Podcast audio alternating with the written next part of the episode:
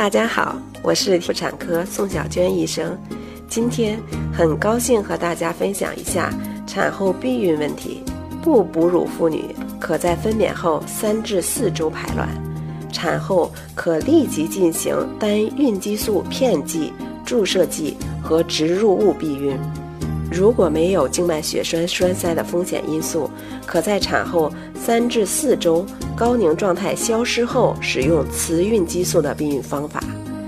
非激素的避孕方法是哺乳妇女的首选方法，包括避孕套、带同宫内节育器和产后双侧输卵管结扎。哺乳妇女一般推迟到产后六周开始使用联合雌孕激素的避孕方法。